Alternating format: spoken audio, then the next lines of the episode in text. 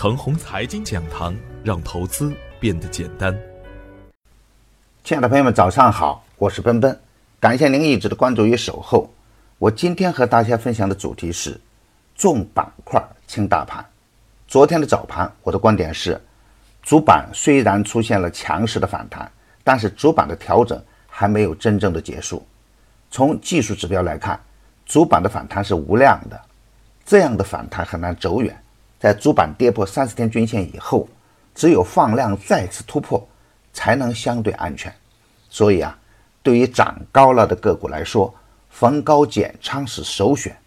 从投资的性价比来看，拐点处的中小创个股会更好一点。从个股的表现来看，底部强势启动的超跌个股，向上的动能会更强一些，同时也给了明确的操作要点。主板还会震荡，创业板还在拐点处，急涨的创业板也会面临上方的多重压力，走弱的主板也会制约创业板的反弹力度和高度。反之，创业板的强势也能激活主板中的中低价品种，强势冲过三十天均线的创业板股票，震荡向上是大概率事件。总体的策略上，仍然坚持盯着创业板指数来做股票的看盘思路。创业板强势的时候就可以积极一点，创业板弱势的时候就要收敛一点。涨得过快的时候需要减减仓，跌得过急的时候可以逢低接盘，精选优质的中小创个股，坚定的布局中长线。而从昨天的表现来看呢，虽然最终是勉强收红，各板块的表现参差不齐。早盘银行股一马当先，创业板也走出了冲高回落的一个表现。新区概念涨价的维生素概念都表现抢眼，而前期的有色、钢铁、稀土、煤炭都出现了明显的分化，板块间走出的是冰火两重天的局面。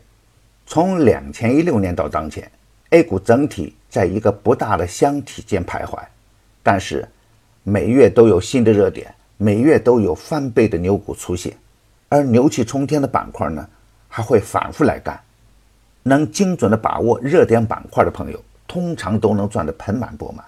反而是啊，大多数人都是在板块刚起的时候表示怀疑，而在板块的最后阶段呢，因贪婪而去追高，这样才会导致最终亏钱。我一直有一个观点是，三千三百多只个股的大盘，要实现个股的普涨，必须要有大的利好和大资金的推动才行。所以啊，个股的成长进程。不一致是大概率事件，比如在过去的两年内，以上证五零为代表的主板股票轮番表演，从而催生了一大批较牛的板块和个股。而牛股的初期呢，通常都不被大众接受和喜欢，大家可以找出种种的理由去拒绝跟风去干。比如当前的银行保险，当初被认为大盘股，因为股性不活，走势较为磨人，所以不被看好。再比如钢铁、煤炭，当初被公认为夕阳产业，因产能过剩、空气污染等原因不被市场看好，现在也有了惊人的表现。当下的创业板呢，当初被认为是神板，很多个股也创出了神奇的表现。当初被认为估值高而抛弃，当下被打到两年来的底部区间。所以啊，板块和个股的强弱变化是由主力说了算的。与大盘的整体表现无关，只有跟对板块、选准个股，我们才能真正的把握好行情的主线。当然，我所讲的重板块轻大盘，不是说大盘不重要，指的是当不存在大的系统风险的前提下，板块热点的轮换炒作还是未来的行情主线。重点关注底部拐点刚刚出现的板块和个股。比如新区概念，比如维生素涨价板块，比如航空和军工航天，比如当下以中小创为代表的各细分板块的龙头股，都可以高看一眼。无论是怎样的板块和个股，操作上都要注意节奏的变化，涨多了、涨久了就要减减仓，缩量回踩强支撑位的时候，再大胆去接盘。今天的操作要点是啊，中小创。仍然还在底部，中线趋势刚起的个股，回调就是可以接着干，比如国产软件、软件服务、区块链等等。当然，不能追着来干，好的板块和个股回调介入才能确保安全。强势的板块和个股啊，它的操作方式都是统一的模式：强势启动，到震荡盘整，再次启动，再到快速的登顶。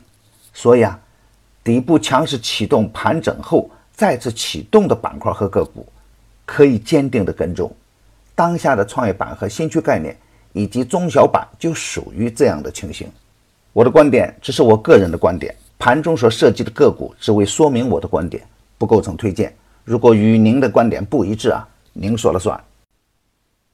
买牛产成长秘籍的课程，有精选的群服务赠送。那里有一线的操盘手实时在线答疑，还有精选的股票提供参考。别忘记加小组的 QQ 二七五四七六五九八，他会邀请您加入陈红财经飓风工作室直播间。亲爱的朋友们，您的点赞、转发与打赏，都是我每天努力的动力源泉。也愿我的努力能为您提供可靠的信息资源。